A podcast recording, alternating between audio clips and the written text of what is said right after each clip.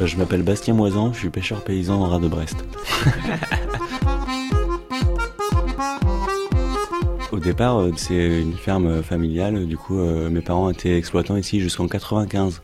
Et ils ont arrêté leur exploitation à ce moment-là. Et puis, c'est resté en friche pendant une dizaine d'années. Quoi. Enfin, mais le temps que je m'y remette, bien 15 ans, puisque j'ai commencé petit à petit à la faucille, puis j'ai acheté une vache. Après, un, tracteur, un gyrobroyeur pour bon, avancer un peu. Là, je le fignole un peu avec les cochons. C'est des bons défricheurs. Le 21 mai 2019, euh, je suis allé euh, chez le notaire pour acheter les terres euh, que j'exploite depuis des années. J'attendais depuis longtemps qu'elles soient enfin à vendre parce que c'était une famille qui s'entendait pas, du coup ma famille, donc euh, ils pouvaient pas me signer de bail et du coup je pouvais pas non plus payer de loyer vu qu'ils me donnaient pas de somme à payer, rien. Enfin voilà, c'était un- une situation familiale un peu complexe. Donc euh, j'ai attendu que enfin euh, je puisse aller les acheter chez le notaire. Et donc il y avait une procédure qui est une adjudication judiciaire, c'est-à-dire c'est un juge qui dit ben voilà, euh, nous allons vendre les biens familiaux de telle manière à telle heure chez le notaire. Donc moi j'y vais. euh, et puis euh, à ma surprise, du coup chez le notaire, j'ai trouvé quatre voisins qui euh, du coup sont venus enchérir sur ces terres à, ma place. Du coup dès que je mettais euh, 500 euros, parce que c'était à coût de 500 euros, mais ils remettaient 500 euros. Donc euh, de 40 000 euros, le prix va de, arriver à 100 000 euros. Ils jouent sur euh, la, la spéculation foncière. Et donc on peut pas, on n'a pas les reins assez solides pour euh, encaisser comme ça 100 000 euros de plus euh, juste pour des terres euh, en friche, euh, des bas-fonds au bord de quatre voies, euh, entre la quatre voies et la voie ferrée.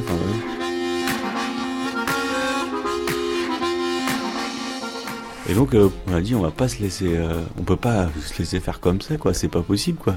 Alors du coup à la suite de la sortie de chez le notaire, on a organisé une réunion publique où il y a eu 200 personnes à venir dans la salle euh, du bourg. Et donc, à la suite de cette réunion, il y a un comité de soutien qui s'est monté.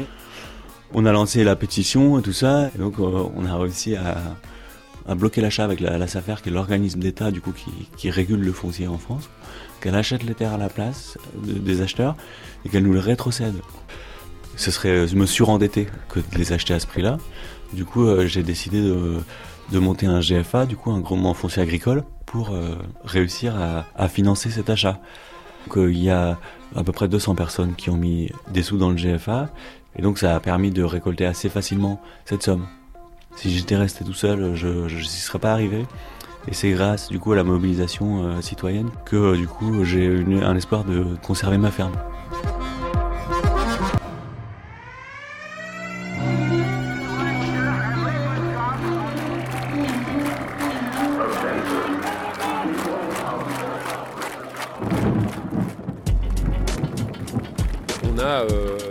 Modèle euh, breton euh, ébloui par euh, le culte du progrès technique. On veut aussi que l'Europe arrête de subventionner en fait l'agrandissement des élevages. Un, un système qui industrialise le vivant et qui nous fait aller droit dans le mur. continue à construire des trucs à la con, mettre des- du bitume partout et euh, Tous les mardis, on vous propose de, de diversifier vos placements. Vous pouvez notamment acheter des forêts. Acheter des forêts pour enraciner vos placements. Du pain et des parpaings. Lutte contre l'accaparement des terres en Bretagne et ailleurs. Comme on dit, hein, fin du mois, fin du monde, euh, il y a quand même une passerelle qui a été lancée.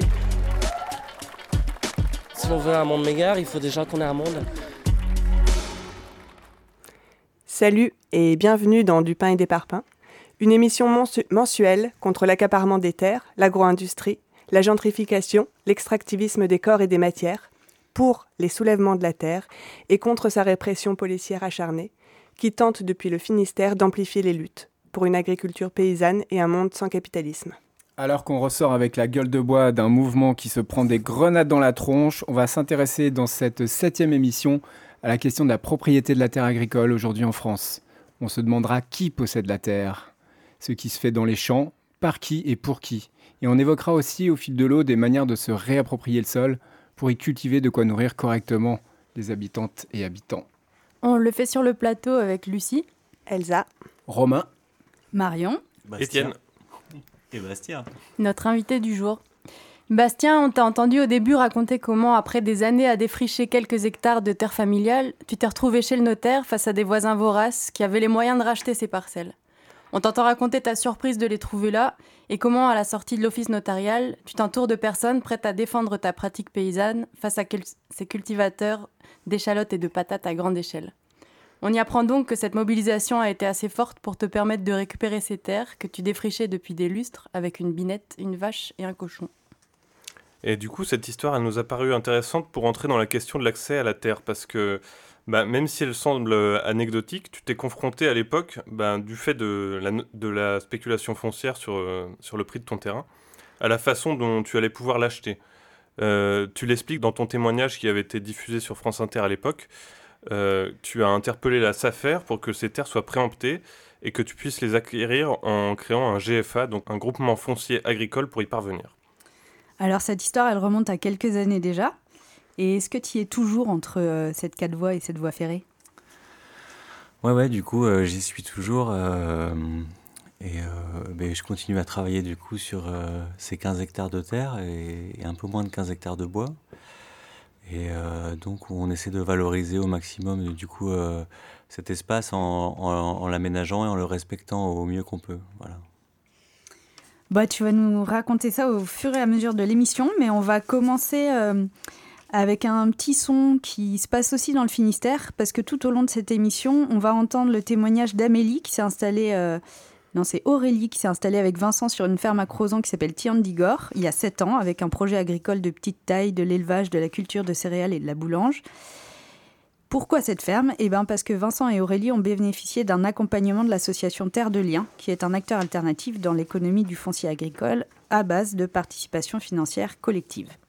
On écoute Aurélie nous présenter sa ferme et Amélie, coprésidente de Terre de Liens Finistère, qui s'est impliquée à fond dans cette installation en étant co-gérante du groupement foncier agricole qui a racheté les terres. Un beau dimanche ensoleillé à Crozon. Alors, euh, moi, c'est Aurélie. Euh, je suis installée avec Vincent, mon compagnon, sur la ferme. Euh, on est installé à Crozon, à Tiandigor. On a deux activités sur la ferme. Une partie vache laitière et transfo fromagère, donc ça c'est la partie plus de Vincent, et une partie boulangerie et, et céréales. Euh, ça fait euh, sept ans qu'on est installé ici. Donc moi c'est Amélie, je suis euh, alors je suis rattachée entre guillemets à la ferme depuis sa, la création du groupement foncier agricole qui a permis d'acheter les premières terres de la ferme, donc le GFA. qui permet à Vincent et de, de, maintenir leur activité. Donc moi, en fait, je suis co-gérante je suis pas du tout paysanne, euh, c'est pas pas mon boulot, mais euh, en fait je je co-gère avec trois autres personnes, je co-gère le groupement foncier agricole, le GFA. Euh, alors c'est pas très lourd, hein, c'est enfin ça dépend des moments. Euh, en fait c'est le, tout le côté administratif et puis le plaisir du, lien avec Vincent et Aurélie, de voir les, bêtes, de voir la, ferme. C'est vraiment le, le, lien avec la le lien de la société euh, civile avec euh, le monde paysan alors, euh, effectivement, moi, je suis issue du milieu agricole, milieu agricole conventionnel. mes parents avaient une ferme laitière dans le Morbihan. Et Vincent, ses grands-parents avaient une ferme, mais issu du milieu rural. D'abord, l'idée d'installation, c'était plutôt le projet de Vincent. Moi, j'y suis arrivée plus tard. Euh, voilà, je me suis reconvertie après euh, avoir été dans le travail social. Et euh, donc c'était d'abord le projet de Vincent qui disait bah oui, moi je vais m'installer, mais je vais plutôt trouver des terres à louer et puis voilà, j'aurai des champs, je mettrai une petite cabane et puis voilà, pas une grosse installation dès le début. Et en fait, euh, ses anciens maîtres de stage lui ont dit bah, Regarde, là, il y a quelque chose qui se vend, euh, une maison, euh, des bâtiments, 10 hectares de terre autour. franchement, c'est le top pour faire de l'élevage. Il y a tout groupé, quoi. Du coup, on a dit Bon, ben, allez, on y va, on essaye. changement de plan et du coup, changement d'investissement. parce que bah, du coup, un prêt bancaire, on ne voulait pas s'endetter avec un énorme prêt, on n'avait pas non plus les capacités financières. Et aussi euh, une idée un peu plus globale, plus politique et philosophique que ben, la Terre, elle ne nous appartient pas. On peut en faire usage, mais euh, du coup, euh, autant faire un achat collectif. quoi. Du coup, nous, on a choisi plutôt de faire un GFA citoyen donc c'est un groupement foncier agricole où euh, c'est des citoyens qui achètent des parts de terre qui louent aux paysans selon un bail environnemental.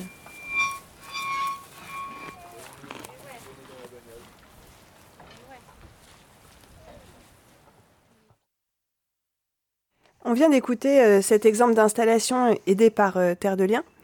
Bastien, toi qui es aussi membre de cette structure, est-ce que tu peux nous expliquer comment ce système est né et à quels besoins ça répond? En fait, euh, c'est né naturellement euh, du coup euh, d'un constat qui était que les personnes qui étaient non issues du milieu agricole n'arrivaient pas à avoir accès à, la terre et que de par l'histoire aussi, notamment des paysans travailleurs où disait la, la terre appartient à ceux qui la travaillent et pas, euh, enfin, il fallait euh, que, ce soit plus fluide et, que ce, soit plus accessible. Ben, en fait, c'est une association du coup qui a été créée euh, à Crèce, mais aussi en Bretagne à partir de, que je dise pas de bêtises, de 2008, je pense. Et, et donc après, il y a des antennes un peu partout en France qui se sont créées et dans les régions. Et puis, euh, du coup, on s'est fait connaître petit à petit comme ça avec un projet euh, du coup d'accompagnement. Donc, c'est un projet associatif au départ, d'accompagnement des fermes. Du coup, en, faisant ce que Aurélie Vincent en fait, c'est en montant des GFA, donc euh, mutuelles, des GFA citoyens, du coup, qui sont gérés par les gens localement. Et ensuite, l'association Terre de Liens nationale, du coup, a créé une société en commandite par action qui s'appelle la Foncière de Terre de Liens, qui est plus euh, national et qui permet à des gens de, de du coup placer de l'argent et euh, qu'elle soit remise dans des fermes un peu partout en France. C'est Vincent qui fait. Euh, Vincent il fait une partie crèmerie, fromage blanc, crème, faisselle et fromage tome et, tome et fromage frais. Et bah, effectivement, euh, c'est petit. Les 10 hectares, euh, vite, euh, on a vite vu que ça suffisait pas pour les, pour les vaches et pour la mise en place des cultures. Du coup, au fur et à mesure, on a essayé de trouver d'autres terres, soit en prêt, en location. Et là, récemment, il y a deux ans, du coup, là, ces terres en prêt ou location sont pas forcément sécures. Et il y a deux ans, on a, euh, on a trouvé 8 hectares de terres supplémentaires et on a fait une extension du GFA. Du coup, euh, de 70 sociétaires, on est arrivé à 99 sociétaires. Donc là, soit les gens déjà existants au GFA ont rajouté des parts, soit des nouveaux porteurs euh, sont arrivés au sein du GFA. Et, euh, et voilà, du coup, c'est un modèle. Euh, alors, au niveau des terres, il n'y a pas de. Il a pas de travail, on ne ressème pas des prairies, on est en prairie naturelle, du coup c'est vrai que c'est peu productif. Du coup c'est un modèle plutôt extensif. Donc les besoins de surface sont quand même euh, un peu là. Et du coup un modèle économique où il y a peu de coût de production. Euh, et puis euh, une vente euh, qui est complètement maîtrisée parce qu'on vend tout en direct, tous nos produits. Et dans un rayon kilométrique pour l'instant très faible, donc à 15 km maximum. Donc c'est vrai que c'est assez, c'est très local. Donc il y a une vente à la ferme, on distribue au sein d'une AMAP et puis dans un magasin de producteurs. Donc, euh, donc c'est un peu ce mode de fonctionnement-là où on y va progressivement. Euh, peu de, donc on a quand même un emprunt bancaire qui est l'emprunt des bâtiments. Et ensuite, bah, on, est beaucoup dans la débrouille, donc ça a des avantages économiques, mais ça a aussi des freins au niveau fatigue, fatigue physique, parce qu'on n'a pas forcément tout de suite le matériel adapté. Euh, fatigue psychologique aussi. Du coup, euh, voilà, c'est des choix de ne pas avoir ce stress financier, d'avoir un gros emprunt à rembourser, mais euh, et d'y aller progressivement. Et d'un autre côté, des fois, des moments un peu difficiles où, ça peut être un peu la galère, notamment ben, les cultures, par exemple, ben là, sur 10 hectares, j'ai pas directement mis des cultures. Il a fallu euh, y aller progressivement. Donc, c'est tout ce cheminement et ce temps long, euh, ce temps long paysan qui est en décalage avec la société aujourd'hui où tout va vite. Et du coup, on n'a plus l'habitude de ça. Et c'est un peu euh, un apprentissage de cette patience et cette sagesse paysanne. Du pain et des parpaings, l'émission qui s'affaire à lutter contre l'accaparement des terres. Ok, ce témoignage, euh, donc euh, témoignage d'Aurélie, de, Tiandigor, euh, bah, c'était intéressant pour nous de, le faire entendre parce qu'il montre combien les pratiques agricoles diffèrent d'une structure à l'autre. donc c'est un thème dont on parle souvent du pain et des parpaings, c'est le modèle ces modèles-là. Alors, on va en parler. Euh, Bastien, est-ce que ce modèle-là, euh, toi, il te semble viable? Est-ce que c'est le tien aussi? Est-ce que euh, c'est généralisable aussi? Il y a toutes ces questions que ça pose. Oui, alors c'est un, un, super exemple. Hein. La ferme de Vincent Morelli, c'est un bon exemple. Après, il faut savoir qu'il n'y a pas de ferme modèle, il n'y a pas de c'est ça qui est génial, c'est comme nous, on est tous différents et les fermes, c'est pareil. Et, du coup, euh, il n'y a pas deux installations pareilles euh, et euh, il n'y a pas de production, de aussi bassin de vente pareil, parce qu'il faut aussi vendre dans une ferme. Donc, on, fait, on fabrique, on produit, on fabrique, on transforme, on vend. Donc, y a, tout est différent. C'est ça qui est, riche et qui est génial. Mais il ne faut pas se planter non plus sur les bases, mais qui peuvent être aussi bien la qualité agronomique des sols que euh, la, qualité de la zone de chalandise où on va vouloir commercialiser nos produits. Donc, euh, en parlant vulgairement, mais, euh, mais, c'est une réalité, il faut quand même pas se leurrer. Et là, Vincent Aurélie, ils ont une équation qui est quand même assez parfaite, enfin parfaite au sens où ils sont beaux, c'est une belle ferme, quoi. Et ils ont réussi à, aussi à, rester à taille humaine et à pas euh, s'emballer, comme ils le disent très bien, avec des crédits et tout ça, et à, et à, et devenir esclaves de leur ferme. Et euh, ils viennent d'accueillir euh, une, nouvelle petite paysanne, là. Du coup, c'est, ça fait une belle famille maintenant. Et, et je trouve vraiment un, un, bel, c'est un bel exemple. Est-ce que est-ce qu'il n'y a pas aussi une histoire de savoir-faire dans la commercialisation de ces produits? Parce qu'on dit euh, on peut faire de la vente directe, etc. Mais il faut peut-être trouver les gens aussi. Il y a peut-être des, paysans qui sont paysannes qui sont plus ou moins euh, euh, chauds pour faire ce, travail-là, quoi. Alors ouais, c'est ça, c'est la temporalité, trouver le temps de, et, l'envie aussi d'accueillir, mais c'est aussi ça qui est génial, c'est-à-dire que Vincent Aurélie, autour de leur ferme, ils ont recréé tout un espace social, en fait, aussi bien pour eux que pour leurs clients et que pour euh, les voisins, les gens qui ont envie juste d'avoir un échange et de, de produits ou euh, juste un échange d'amitié euh, qui, est, qui, est, qui est exceptionnel et, et qui, a le mérite d'être présent. donc c'est là qu'on voit qu'une ferme, c'est aussi riche de sens, plus que de, aussi que, de, que uniquement de produits agricoles bruts. Quoi. On t'a pas trop euh, laissé parler de ce que tu fabriques, toi, sur euh, tes terres. Est-ce que tu veux nous dire, toi, ton modèle un peu à quoi il ressemble et, ce, que tu, ce que tu travailles? Bah, Moi, en fait, je suis pas un modèle. C'est ça le problème, c'est que euh, j'ai un peu fait de briquet de broc, comme, comme souvent. Comme je disais, on est tous différents.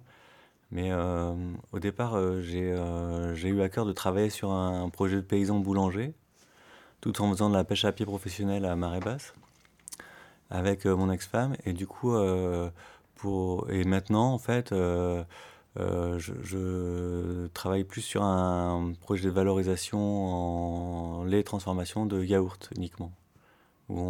Avec des vaches canadiennes, du coup, on fait des yaourts qu'on vend en magasin de producteurs, en AMAP. C'est quoi les vaches canadiennes En groupement d'achat. Des vaches canadiennes, c'est euh, une race de vaches. C'est un peu la pinoire, mais du Canada. Mais sauf que comme il n'y avait pas de vaches en Amérique, avant la colonisation, il y avait que des bisons. Du coup, ils ont ramené des vaches qui venaient de, de Normandie et du, du, 22 un peu. Et euh, du coup, euh, c'était une race qui a disparu aujourd'hui en Bretagne, mais qui du coup a survécu au Canada pendant deux siècles et qui est revenue avec euh, un programme de sauvegarde avec la vache folle. Ils ont ramené un troupeau par avion. Et donc moi j'ai une petite fille d'une de ces vaches-là. bref. Mais il n'y a que 100 vaches en France et on espère que ça pourra devenir une race de sauvegarde parce qu'elle est aussi en, en, péril au Canada. Et, donc, euh, et selon toi, euh, les gens que tu observes autour de toi qui veulent s'installer, euh, désormais, est-ce qu'il y a un peu plus une idée d'installation sur des petites parcelles pour faire la vente locale, etc. Ou il y a quand même une idée qui persiste sur la, grosse ferme qui doit être rentable et qui doit faire des emprunts, etc. Alors c'est une bonne question parce que on trouve beaucoup de, jeunes qui veulent avoir des projets de forte valorisation alimentaire, euh, mettons en plantes médicinales, en petits plants maraîchers, en maraîchage, euh, ou, en petits fruits, en animaux, enfin, ou, en, ou autres encore. Et à côté de ça, il y a beaucoup de fermes à reprendre qui sont des grosses fermes qui font plus de 100 hectares, des fois, enfin, entre 50 et 150 hectares. Et où du coup, on a peu de porteurs de projets sur ces fermes-là, parce que évidemment, elles valent euh, en bas mot 500 000 euros. Donc, euh, qui c'est qui veut s'endetter de 500 000 euros pour travailler jour et nuit pour rembourser les 500 000 euros? Enfin, Donc, on a un vrai problème euh, de renouvellement agricole, au sens où on a un modèle à retrouver pour que, du coup, cette transformation puisse se faire, puisqu'on a en même temps des, paysans qui, sont, qui vieillissent, qui sont pour plus de 50%, plus de 50 ans. Donc euh, on va avoir une grosse, dans les 10 ans, euh, beaucoup de, de transmissions à faire et c'est pas évident qu'on arrive à le faire. Par contre, ce qui est évident, c'est que les fonds de pension et les banques sont prêts et, et pour faire de l'agriculture d'actionnariat et, eux, leur modèle est prêt. Donc il va falloir vraiment qu'on travaille pour euh, arriver à contrer ça et à, faire que des paysans puissent s'installer nombreux sur les territoires pour que le, village soit toujours attaché à aux fermes, comme, euh, comme ça a toujours été, et que la valeur ajoutée reste sur le territoire, qu'il n'y ait pas que le salaire de la caissière euh, du supermarché qui, euh, qui fasse vivre le village, mais bien que ce soit une, une, valeur ajoutée qui tourne et qui fasse monter la mayonnaise et qui permette à de nombreux emplois de, de vivre sur le territoire.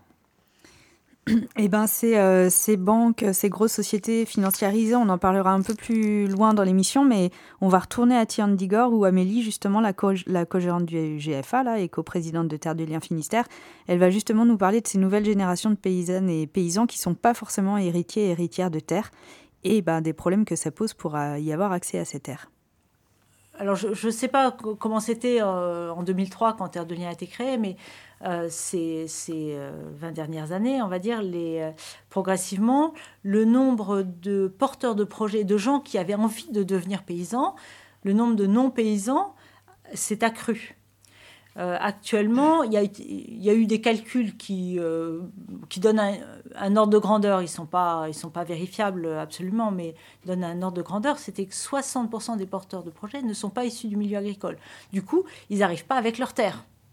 Du coup, eux, s'ils veulent s'installer, non seulement il faut qu'ils achètent, euh, qu'ils achètent le, matériel de production, euh, le bétail, enfin le cheptel s'il y a du cheptel. Euh, il faut qu'ils achètent tout. Et la terre, c'est le coup de massue qui vient en plus. Donc, euh, Terre de Liens, en fait, est très souvent sollicitée par des gens qui n'ont pas de, de, terre en héritage, parce, que, parce que justement, ben, ça, ça permet de ne pas avoir ça en plus. Donc, ça permet une installation plus pérenne et plus, plus vivable pour, pour les paysans. Donc ça, c'est vraiment important. Les SAFER, c'est la... Alors, ils sont extrêmement critiqués par, le monde paysan. mais moi, je les bénis au quotidien. D'abord ici, il faut savoir que c'est aussi grâce à la SAFER que Vincent O'Reilly ont pu avoir le temps de constituer un GFA. Les SAFER, elles étaient chargées de réguler justement le marché, le marché, enfin le marché des terres agricoles. Euh, pour que euh, pour que ce soit, alors on était dans un modèle paysan familial, mais pour que justement que ce modèle soit préservé. Et on a une chance colossale parce que euh, du coup en France ça a été quand même pas mal préservé, alors que dans les autres pays, les autres pays européens, ça n'a pas du tout été préservé. Euh, le, prix moyen euh, des, terres en France est de l'ordre, ça a peut-être bougé un peu, mais bon, il était il n'y a, pas longtemps de l'ordre de 6 000 euros. Euh, dans les autres pays européens. 6 000 euros Par hectare, pardon. Hop, donc de l'ordre de 6 000 euros par hectare. Et dans les autres pays européens, ça monte, ça se compte en dizaines de milliers d'euros par hectare. Pourquoi? Et là, c'est le problème du démantèlement et de la, la perte de puissance des affaires, euh, parce que euh, quand, ce sont des, euh, quand ce sont des individus qui achètent, ils n'ont pas tellement de moyens, mais quand ce sont des sociétés, des entreprises, pas des sociétés civiles, mais des entreprises commerciales, des sociétés commerciales qui achètent, ils peuvent mettre le pactole. Et du coup, le prix des terres augmente de facto comme ça. Euh, donc en France, on a quand même été super, super préservé. Bon, après, l'État a progressivement enlevé des moyens aux, SAFER. Euh, et puis les SAFER, elles ont, euh, elles ont du pouvoir, mais pas, pas tant de pouvoir que ça. si on regarde, d'abord, elle ne... Alors la, SAFER, elle intervient dans, dans le cas de, du GFA Tiandigor, par exemple, quand, euh, et dans d'autres cas, hein, on, l'a fait ailleurs, euh, quand euh, les terres ont été repérées, donc Vincent O'Reilly ont dit bah, nous, on a un projet sur ces terres-là. Et ils ont demandé à la SAFER d'acheter les terres. Donc la SAFER préempte les terres. Alors là, quand on a fait une augmentation de capital et une augmentation de, surface l'année dernière, en fait, euh, Vincent a repéré qu'il y avait des terres à vendre et il a vu qu'elles étaient à vendre pas à des agriculteurs mais pour d'autres activités. Et du coup, euh, on a fait un dossier à la sphère en disant nous, euh, nous c'est pour l'agriculture. C'est pour une consolidation de ferme. Et du coup, il y a eu un, arbitrage au niveau du comité technique puis du, du conseil de, la SAFER qui a dit ben, oui, si c'est pour l'agriculture, on donne priorité à l'agriculture. Donc les terres sont pour vous. Mais euh, ça, ça marche s'il y, un, ça, y a un porteur de projet. Dire que s'il y avait personne qui avait été intéressé par ces terres, ben la SAFER n'aurait rien pu faire et ces terres seraient parties à autre chose. Alors, histoire de se donner quelques repères, je vous propose de faire un petit zoom arrière sur euh, l'historique et l'évolution du statut des terres agricoles en France, notamment à partir du rapport de Terre de Liens de 2023 sur la propriété des terres agricoles et euh, les cahiers du pôle foncier sur euh, l'historique. Donc pour commencer, comme le souligne l'ACTER, l'Association pour l'amélioration de la gouvernance de la terre, de l'eau et des ressources, on peut se rappeler que le concept de propriété du sol, il est loin d'être universel. Il apparaît très tardivement à l'échelle de l'histoire de l'humanité, et aujourd'hui encore, il n'a pas beaucoup de sens dans de nombreuses cultures. Pourtant, en ce qui nous concerne, c'est un concept qui a une importance prédominante et qui a une histoire. Si on remonte à partir de l'époque carolingienne et jusqu'au XIIIe siècle, l'exploitation des terres, elle se fait avec le recours à différentes formes d'esclavage. À partir du Haut Moyen Âge, ça va être ce qu'on appelle le régime de tenure héréditaire qui constitue la forme d'organisation dominante. Ce système, c'est une superposition de droits qui s'exercent sur un même espace. Il y a les droits de la communauté villageoise, donc droit de pâturage, le droit de ramasser du bois, les droits des paysans, le droit de profiter de la récolte, et les droits du seigneur, notamment droit à rémunération. À cette époque, il y a une certaine concurrence entre les seigneuries pour attirer et maintenir les populations, parce qu'en l'absence de pouvoirs centraux forts, euh, ils peuvent se libérer de leurs engagements serviles par la migration, donc la noblesse, pour attirer ou conserver ces paysans, qui sont une source de redevances et de puissance, elle leur accorde des, avantages croissants et elle abandonne progressivement le servage personnel au, profit d'un autre servage dit réel, où le tenancier dispose d'une manse, c'est-à-dire des terrains et des bâtis, en contrepartie de jours de corvée et de redevances. Les rapports de force entre les serfs et les seigneurs, ils se traduisent par la sécurisation progressive des tenures, donc qui deviennent pour la plupart à durée indéterminée, et qui vont pouvoir être transmises de génération en génération, avec la réduction de ce qu'on appelle le droit de main morte, qui autorise le seigneur à prendre possession des biens du serf à sa mort. La sortie du régime féodal, elle s'opère en deux temps en France. En 1789, d'abord, avec la suppression des corvées, de la main morte, puis du domaine réel et des redevances, et d'autre part, avec l'apparition du droit à la propriété individuelle dans la Déclaration des droits de l'homme et du citoyen. L'article 2 de cette définition, de cette déclaration, pardon, il définit les droits naturels et imprescriptibles de l'homme que sont la liberté, la propriété, la sûreté et la résistance à l'oppression. Et l'article 17, il va définir la propriété comme un droit inviolable et sacré dont nul ne peut être privé si ce n'est lorsque la nécessité publique légalement constatée l'exige et sous la condition d'une juste et préalable indemnité.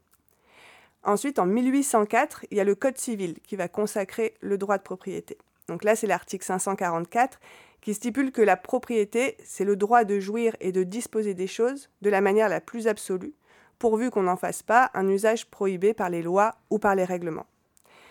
Donc la sortie de la période féodale, elle fait apparaître une classe de propriétaires fonciers, plus ou moins renouvelée selon les régions, mais en tout cas libérée de ses devoirs vis-à-vis des ordres dominants de l'Ancien Régime, donc via la suppression des redevances et des corvées, mais aussi vis-à-vis de la population locale, car elle a également, également conduit à faire table rase de toute une série d'arrangements conventionnels et coutumiers qui structuraient les usages du foncier, et du coup ça laisse place à la liberté individuelle, commerciale et contractuelle. Et les pratiques agricoles, elles se libèrent ainsi progressivement de certains droits collectifs qui assuraient des fonctions de secours vis-à-vis des populations démunies. Donc c'est une entrée sans beaucoup de ménagement du foncier agricole dans la sphère marchande à partir de la seconde moitié du XIXe siècle. Ensuite, c'est en 1946, et pour la première fois depuis la Révolution française, qu'une loi permet de privilégier l'usage agricole des terres sur leur propriété. Donc c'est la loi sur le fermage. Donc c'est une victoire sociale pour les paysans et c'est une, émergence qui a pris du temps parce que c'était un projet de loi qui était initialement porté par les syndicats agricoles proches des partis socialistes et communistes vers la fin des années 20. Mais le Sénat bloque son adoption en 1936 et c'est seulement à la Libération, avec le ministre breton François Tanguy-Prigent, que cette proposition, qui était portée dans le programme du Conseil national de la résistance, va se concrétiser. Le fermage, c'est un contrat entre le propriétaire des terres et le locataire, c'est-à-dire la personne qui cultive ces terres. Ce contrat, il encadre le montant du loyer avec une reconduction tacite. Il garantit une indemnité de sortie au locataire pour les améliorations culturelles qui sont apportées. Et il donne la priorité au fermier lorsque le propriétaire souhaite vendre ses terres. Il y a un droit de préemption. Donc ce statut de fermage, il s'approche de la propriété culturelle du fermier, qui est un concept qui a été forgé par le syndicalisme agricole au cours de la première moitié du XXe siècle. Et c'est une reconnaissance des droits du fermier face à ceux du bailleur. Le bail est tacitement reconductible, le montant des loyers est contrôlé, le fermier dispose d'un droit de préemption en cas de vente, mais il s'en approche seulement parce que le droit de reprise par le propriétaire, même s'il est réduit, persiste. Et le bail il reste incessible à l'extérieur du cadre familial, ce qui implique que, faute de descendants, le fermier verra la, perte de son bail. Une autre étape importante, c'est la loi d'orientation agricole, 1960-1962, qui met en place des instruments de régulation de la propriété et de l'usage des terres. Il y a notamment la création des commissions départementales des structures qui définissent les seuils d'agrandissement des fermes et les modalités d'obtention des autorisations d'exploiter, et la création des SAFER, les sociétés d'aménagement foncier et d'établissement rural. Les SAFER, c'est des sociétés anonymes, sans but lucratif, qui ont des missions d'intérêt général et qui agissent sous la tutelle des ministères de l'Agriculture et des Finances. Elles cherchent à concilier les intérêts privés et l'intérêt général, en cohérence avec les politiques locales. Concrètement, les SAFER, elles sont informées de toutes les ventes de terres agricoles, et si elles pensent que l'intérêt général serait mieux rempli en octroyant la terre à un autre acheteur, elles peuvent préempter l'achat de la terre et la revendre à l'acheteur de leur choix il y a plusieurs rapports, notamment de la Cour des comptes, qui pointent des dysfonctionnements des, des affaires, notamment en termes de transparence et d'indépendance. Et pourtant, elles constituent un des principaux instruments d'aménagement du territoire et de politique agricole. et elles sont euh, chargées de l'amélioration de la situation foncière des exploitations agricoles, de favoriser l'installation de nouveaux exploitants, limiter la transformation des terres agricoles en zones bâties, que ce soit pour un usage résidentiel, commercial ou industriel, et de lutter contre la spéculation foncière. Donc voilà pour un rapide historique. Et aujourd'hui, on est à, l'aune d'une nouvelle loi d'orientation agricole qui devrait être euh, présentée en juin 2023. Et donc c'est une importance, euh, l'actualité assez considérable parce que ça mobilise à la fois un enjeu euh, de protection physique du sol agricole, c'est-à-dire des moyens de lutte contre la pollution d'une part et contre l'artificialisation des terres et la bétonisation d'autre part, mais également un enjeu de régulation et répartition de l'accès aux fonciers agricoles, c'est-à-dire quelles modalités d'installation, de transmission, et tout ça notamment dans un contexte où on a un processus d'accélération de financiarisation du, du, secteur agricole euh, dont Marion reparlera. Alors, toujours dans cette perspective un peu historique, euh, Bastien, euh, on avait un million de fermes en 1988 et aujourd'hui il en reste 400 000 avec seulement 1,5% de la population active qui est agricultrice, agriculteur, paysan et paysanne. Alors, est-ce que les paysans et les paysannes, c'est une espèce d'humain en voie de disparition? Eh ben, faut croire. Euh, enfin, en tout cas, euh, ce qui est sûr, c'est qu'il y a des intérêts euh, divers qui, qui, qui, vont vers, qui, qui, ont intérêt, en tout cas, à ce que les paysans soient moins nombreux, puisque d'un côté, on retrouve les urbanistes, les mairies, et puis de l'autre côté, du coup, les, les, gros exploitants, qui ont tous les deux intérêt, du coup, à à travailler ensemble pour qu'ils puissent euh, se partager euh, le foncier euh, localement. après, les acteurs peuvent être multiples aussi, hein, les intérêts aussi, mais, mais c'est un sujet assez vaste. C'est une question large. Est-ce que, tu penses que le, foncier, ça peut être ce qui va être la principale, la principale limite de, de, du renouvellement de, des, de la, de la part de la population euh, ah ouais, bah, il y, en a qui disent que la Terre a disparu. Hein. Ah Parce que, bah, en fait, euh, comme euh, les coopératives et les grosses exploitations, elles ont toujours, comment dire, non pas créé leur valeur ajoutée, mais refinancé leurs dettes au travers du rachat de nouvelles terres. Elles, ont, comme ça, elles, sont, elles se sont construites pour grignoter ferme après ferme génération après génération, en refinançant euh, les, les, fils à papa winners qui, veulent, euh, qui arrivent à repartir, à remettre un, un coup dans la machine. Et puis, euh, in fine, comme ça, on, on, en arrive à cette agriculture du coup d'actionnariat énorme, quoi, avec des, du gigantisme à ne plus, plus savoir combien de chevaux avoir dans son tracteur. Ok. Moi, je trouve que l'éclairage historique euh, de Elsa, ça me fait penser que presque euh, ce qu'on voit là aujourd'hui, le rachat des terres par des euh, entreprises qui ne sont pas issues du monde agricole et qui passent par les failles juridiques, un peu là, on va voir ça plus précisément, ça fait penser à une régression finalement, comme si on retournait à un usage, euh, enfin une, propriété euh, foncière euh, en dehors du monde paysan, avec des paysans finalement qui sont, qui deviennent des ouvriers de ces, de ces, gros systèmes industriels, quoi. Ouais, voire des prestataires, on en parlera tout à l'heure, mais.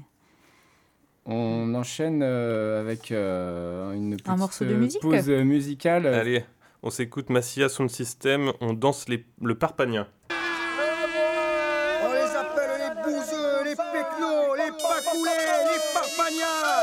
La danse qui vient leur est entièrement dédicacée, car collègue réfléchit, qui déclare les guerres, qui cultive la terre, qui fait son profit et qui nous nourrit. Pas, de, pas de pays sans paysan. On danse, on danse, on danse par pagnas. On danse, on danse, on danse le parpagnas. Une nouvelle danse offense c'est excitant. Celle-ci est dédicacée aux paysans de partout sur les cinq continents. Se chante un air pour se donner de la langue. À tous les branchés pseudo intello mes couilles. Méprise ces gens les prennent pour des andouilles. Ils les appellent pas couler paysannas. Ils ont leur tout de suite nous sommes de gros parpagnas. On danse, on danse, on danse le parpagnas.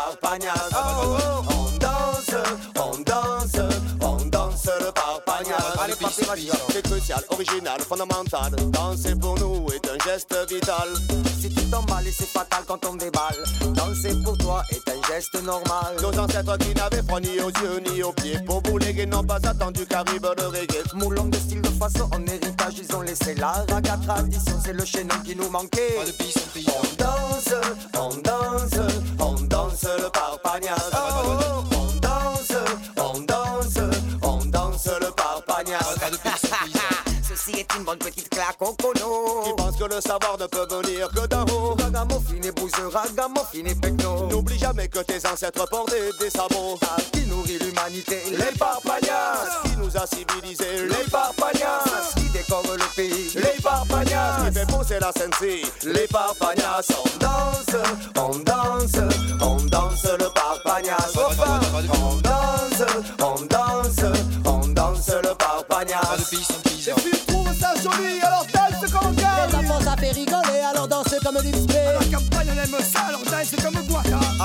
trouve ça fou, alors danse comme Tatou. Au boulot c'est souvent l'ennui, alors danse comme Gianni. Les bébés on trouve ça rené, il ne faut pas les écouter. Les empêcheurs de délirer qu'on voit parfois à la télé. Devraient connaître le bonheur de danser sans se calculer. On danse, on danse, on danse le parpagnas On danse, on danse, on danse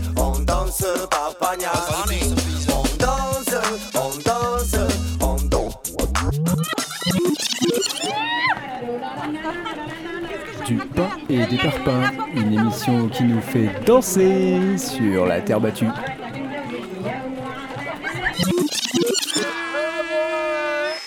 La nouveauté de ces 20 dernières années, ce sont ces 10% qui appartiennent à des sociétés. Alors il y a des sociétés par et pour des agriculteurs, comme les GAEC, mais il y a aussi des sociétés à capitaux ouverts, qui permettent à n'importe qui d'entrer au capital, voire de prendre le contrôle de l'exploitation.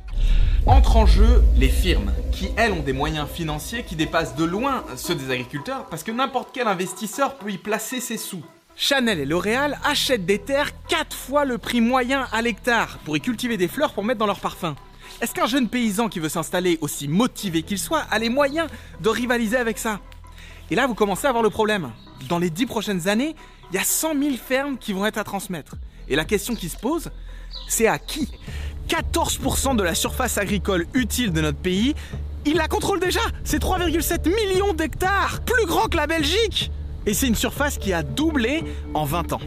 Le chiffre à retenir, c'est qu'aujourd'hui, une ferme sur 10 est une société financiarisée. Une ferme sur 10 peut déjà tomber dans les mains d'investisseurs qui, s'ils ne manient ni la binette ni la brouette, savent en revanche lire un compte de résultats. Alors je vous le demande, n'y a-t-il pas un risque que la rémunération de ces investisseurs, la recherche du profit, de la rentabilité, comme dans toute société capitalistique, n'oriente l'activité agricole, le choix des cultures et des pratiques, au détriment de pratiques plus résilientes, à taille humaine, qui rémunèrent les travailleurs? Hmm? Eh ben oui! Eh ben oui, il y a un risque, bien sûr qu'il y a un risque! Hein? Alors, celui qu'on vient d'entendre euh, parler euh, à la Internet, là, vite et fort, c'est euh, le youtubeur de Partager, c'est sympa, et qui a fait cette vidéo d'une dizaine de minutes en tout, en collaboration avec Terre de Liens, pour faire connaître les résultats de leur dernier rapport dont parlait Elsa, qui concerne la propriété agricole, justement. Et pour alerter sur l'accaparement des terres agricoles par des sociétés capitalistes qui s'accélèrent beaucoup ces derniers temps. Alors jusqu'à il y a quelques années, c'est à nuancer, mais une terre agricole était reprise par une, activi- une activité agricole. Soit un ou une agricultrice rachetait ses terres dans la foulée, soit les terres étaient préemptées par la SAFER pour choisir un autre ou une autre agricultrice pour les reprendre et les travailler. Dans le but euh, d'assurer l'enjeu d'alimentation nationale, c'est un peu la mission de la SAFER, en faisant le pont entre euh, l'agriculteur euh, ou l'agricultrice précédente et euh, la personne qui allait reprendre les terres. Mais depuis 2010, alors on ne sait pas exactement l'ampleur du phénomène parce que l'État ne publie pas de statistiques qui permettent réellement de visualiser ces nouveaux propriétaires. Mais c'est quand même depuis 2010 en gros que des sociétés achètent à un prix qui défie toute concu- concurrence des parts dans des sociétés agricoles à capital ouvert. Alors qui défie toute concurrence, ça veut dire qu'ils les achètent euh, très cher en fait, c'est ça? Ouais, euh, on entend beaucoup parler de, terres qui sont rachetées quatre fois le prix, par exemple. Donc c'est imbattable à la fois pour les paysans paysannes qui voudraient s'installer et qui ne peuvent pas rivaliser avec un prix pareil. Et puis pour les, anciens agriculteurs et agricultrices à qui on promet cette manne d'argent alors que leur retraite elle plafonne à 700 balles, c'est vraiment, ça peut être super tentant parce qu'on pousse aussi les, agricultrices à, vivre dans des conditions de vie qui sont assez précaires. Quoi. Ça s'appelle un parachute doré. voilà. Le parachute agricole doré. Euh, et du coup, bah, il le dit, euh, euh, partager c'est sympa, là, il dit ça, ça représente quand même grosso modo une ferme sur dix à l'heure actuelle hein, qui est travaillée, enfin dont la production agricole est assurée par des, des, sociétés financiarisées. Donc tu pars en retraite, avant que tu partes en retraite, on fait une petite société, du coup cette société, moi je t'achète 99% des parts, tu gardes une part, et comme ça, ni vu ni connu, on passe pas devant la SAFER, on, fait ça comme ça, quoi, sous la table. Et ouais, c'est ça, parce que tu disais tout à l'heure, Elsa, euh, la SAFER peut euh, voir toutes les terres agricoles qui passent. Et ben en fait, en 2021, la SAFER n'a pu intervenir que sur 3% des terres agricoles vendues à cause de l'embrouille dont tu parlais là, euh, Bastien, sur ces 99% de parts, parce que la SAFER ne peut intervenir que s'il y a 100% des parts qui sont vendues. Voilà. Et ça fait du coup une situation aussi où le, là, le, les terres qui sont euh, cultivées par euh, des sociétés financiarisées, aujourd'hui, ça représente 14% de la surface euh, agricole. Et c'est deux fois plus qu'il y a 20 ans. Donc ça va très vite. Alors on peut prendre un petit exemple local, bien de chez nous, les chips brettes. Alors les chips brettes, elles sont produites par le groupe Alto, dont on a entendu un peu parler, parce que le groupe Alto appartient lui-même à la firme comment elle s'appelle cette firme euh, L'action de Saint-Géran, c'était euh, le groupe Avril, voilà. et ben voilà, Alto appartient à Avril. Et euh, Alto a bien compris l'intérêt de ces sociétés financiarisées. Alors ces dernières années, le groupe a profité du départ en retraite d'agriculteurs du coin pour transformer des fermes moyennes en sociétés à capital ouvert. Donc ça a permis au groupe d'entrer au capital de la ferme, comme tu disais Bastien, d'en devenir l'investisseur majoritaire et de prendre le contrôle direct des terres agricoles. Et c'est peut-être à ce moment-là de l'émission qu'on peut parler de la loi sans passe-tout qui était censée limiter ces dégâts-là. sans passe-tout. Alors, donc, euh, loi sans passe-tout promulguée le 23 décembre 2021, euh, qui s'appelle la loi portant mesures d'urgence pour assurer la régulation de l'accès aux fonciers agricoles au travers de structures sociétaires. Donc, sans passe-tout, euh, c'est le nom d'un député LREM donc, qui a proposé la loi. Alors, voici les infos qu'on a trouvées sur le site de la SAFER. En réponse à l'essor du marché des parts de sociétés agricoles qui échappent aujourd'hui en grande partie aux filtres actuels que constituent le contrôle administratif des structures des exploitations agricoles et l'intervention des affaires, cette loi instaure un dispositif inédit en Europe de contrôle administratif dédié au marché sociétaire afin de mieux réguler la cession des terres agricoles via des parts ou des actions d'une telle société. Donc en gros l'idée est d'étendre le rôle des affaires pour qu'elle régule les ventes de parts de sociétés agricoles qui, jusque-là, leur échappaient. On lit ensuite, la régulation du marché sociétaire a principalement pour objectif de favoriser l'installation d'agriculteurs et le renouvellement des générations agricoles en luttant contre la concentration excessive des exploitations et l'accaparement des terres agricoles. Alors avec un discours comme ça, on voudrait les avoir avec nous à du pain et des parpaings. Ça sonne super bien, et euh, bah, on voulait savoir si c'est vraiment comme ça que ça se passe, parce que, alors bon, déjà, on sait qu'à l'Assemblée nationale, il y a eu des amendements. Donc, euh, entre la proposition de la loi et la promulgation, ça a été très affaibli. Et euh, peut-être aujourd'hui, Bastien, tu peux nous dire, cette loi s'en passe tout, est-ce qu'elle apporte les solutions qui étaient attendues? En fait, elle vient à peine de commencer à s'appliquer, mais en fait si tu veux, elle est, dure à, concrétiser, puisque c'est comme si je te disais, euh, bon, euh, d'accord, alors tu veux euh, prendre des parts dans ma société.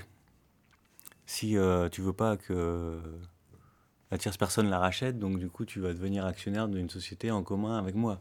Tu vois, et du coup, comment la, question elle va plus loin que ça pour moi si tu veux c'est puis il faut sortir de leur carcan en fait qui, qui, qui, dans lesquels ils nous en servent c'est euh, comment nous, on utilise les armes de nos ennemis. C'est-à-dire, euh, par exemple, concrètement avec Terre de Liens, les GFA, c'est une alternative, du coup, c'est aussi de l'actionnariat. Bah Mais c'est une façon du coup citoyenne de se réapproprier ce modèle du coup économique et, et, d'actionnariat et de financement du coup des terres. Et donc on pourrait pousser ce raisonnement encore plus loin. en, s'inspirant de la loi Saint-Pastou. Mais à, mon avis, elle a été vidée de un peu de son sens. Au, final, bon, euh, on n'a pas vu. Moi, moi personnellement, j'ai pas, pas vu de cas concret encore. Donc, je peux pas trop te dire, euh, puisqu'elle vient d'être, euh, comment on appelle, promulguée, mise en application. Mise en application. Ouais, été promulguée il y a deux ans, donc avec le décret d'application. Ouais, voilà, c'est ça. Et du coup, on n'a pas de recul là. Personnellement, moi, j'ai pas vu de dossier concret. Parce que, en fait, ce qu'on n'a pas dit, c'est que tu es aussi très militant de la conf. Euh, ou si on l'a dit peut-être, mais euh, la Confédération paysanne, elle joue un rôle euh, majeur aussi dans, le, dans ce, ces négociations-là. C'est invité peut-être, ou elle s'invite autour de la table?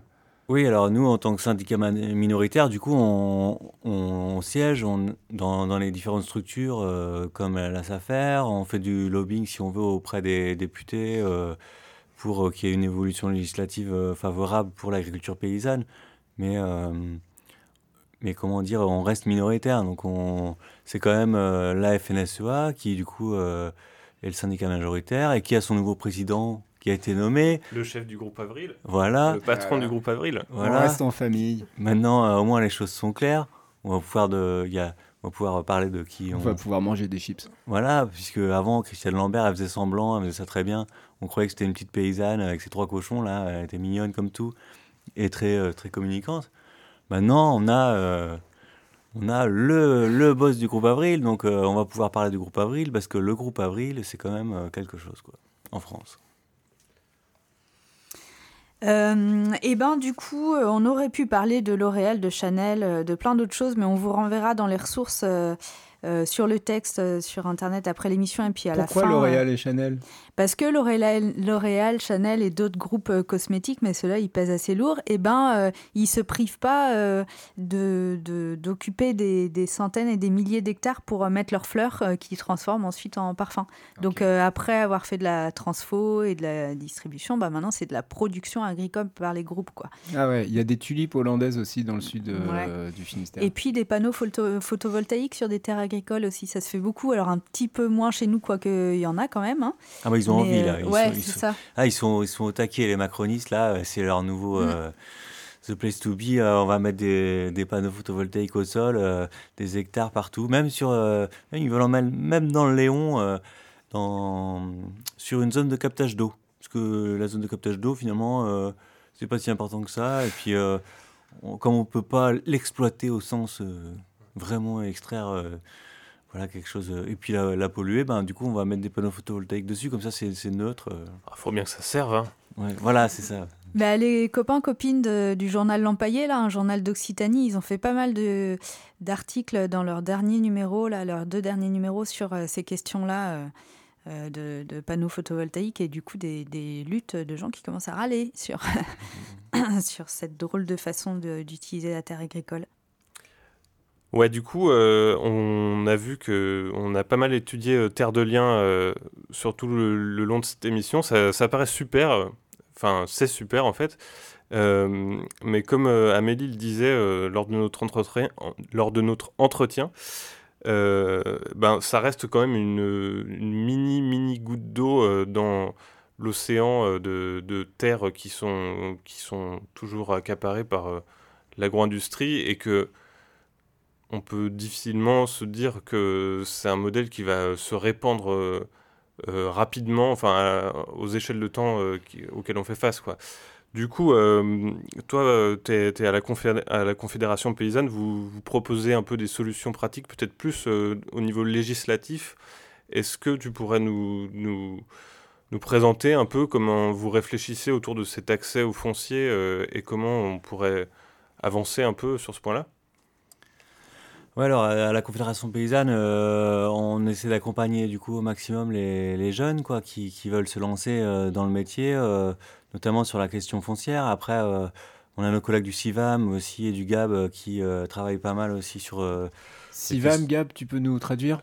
Le CIVAM, c'est le Centre d'initiative de valorisation agricole en milieu rural qui se trouve à Braspar et qui est une petite association qui a trois salariés et qui du coup travaille sur la valorisation alimentaire, tout ça. Ils sont, ils sont très forts là-dessus. Et le GAB, ils sont plus sur le, le groupement d'agriculteurs biologiques du Finistère. Ils travaillent plus sur les aspects de, formation technique, très spécialisés dans...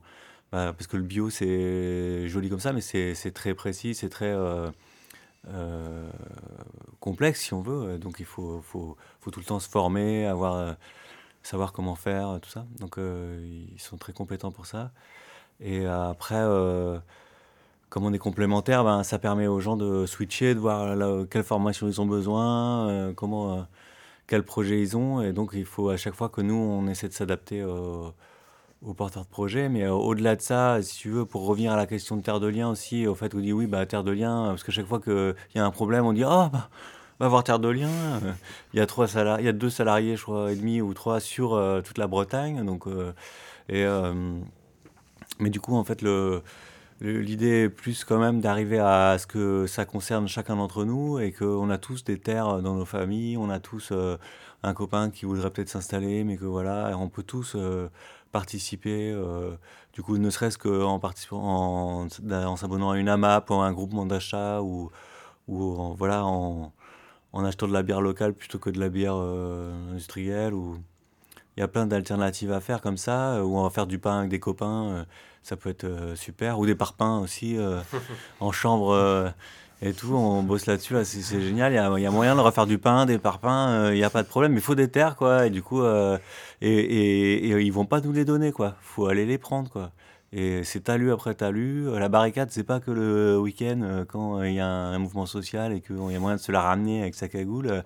c'est tous les jours, c'est dans les champs. Il faut aller, faut prendre les champs talus par talus, euh, il faut être euh, sur le terrain et euh, il faut s'organiser du coup évidemment, financièrement pour, pour racheter ces terres et du coup les défendre et, et, point par point arriver à, à recréer de l'activité dans nos villages et refaire des emplois et puis qu'on ait de la bonne bouffe, que nos enfants aient un environnement qui soit respirable et qu'on reprenne ces parts de marché qu'on nous a prises. Quoi. On va clôturer cette émission. On voulait revenir euh, rapidement sur Sainte-Soline parce que ça vient juste de se produire. Euh, on est tous euh, affligés, révoltés et voilà, on voulait peut-être vous lire un petit passage du, du, dernier texte qui est paru sur les soulèvements de la Terre. Ouais, parce qu'on est en train d'enregistrer cette émission le vendredi 31 mars, en fait, pour tout vous dire. Et euh, voilà. Et c'est donc deux jours après l'annonce par Darmanin de la dissolution des soulèvements de la Terre, qui écrivent Nous réagissons en publiant dans Le Monde aujourd'hui un appel signé en moins de 24 heures déjà par plus de 10 000 personnes et 60 organisations pour le dire collectivement Nous sommes toutes et tous les soulèvements de la Terre. Face à cette grossière manœuvre du ministre de l'Intérieur pour tenter de faire, oublier la brutale répression qu'il a orchestrée à Sainte-Soline, le mouvement écologiste et social lui répond directement On ne dissout pas un mouvement composé de dizaines de milliers de soutiens et qui lutte contre le saccage des milieux naturels, la disparition des terres arables, l'accaparement de l'eau. Nous nous soulevons, chacun, chacune depuis notre endroit, chacun, chacune à notre manière. Le mouvement des soulèvements de la Terre ne peut pas être dissous, car il est multiple et vivant. On ne dissout pas un mouvement, on ne dissout pas une révolte. Un copain a ramené quelques sons de Sainte-Soline, donc on vous passe un extrait où les grenades fusent et les gens appellent les médics. C'est assez difficile à entendre.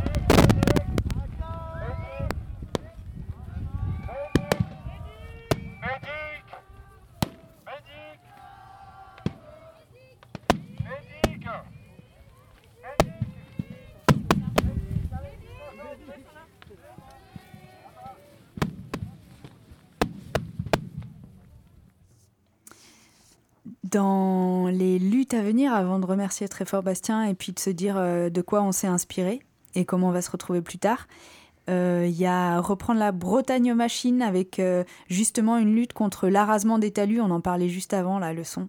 Donc c'est une date un peu flottante en juin, mais on vous en reparlera. Euh, le 6 mai, il y a une journée contre le nouveau stade de foot et pour la défense de Francis Leblé au patronage Laïc Guérin à Brest. Ça commence à 15h, ça finit le soir.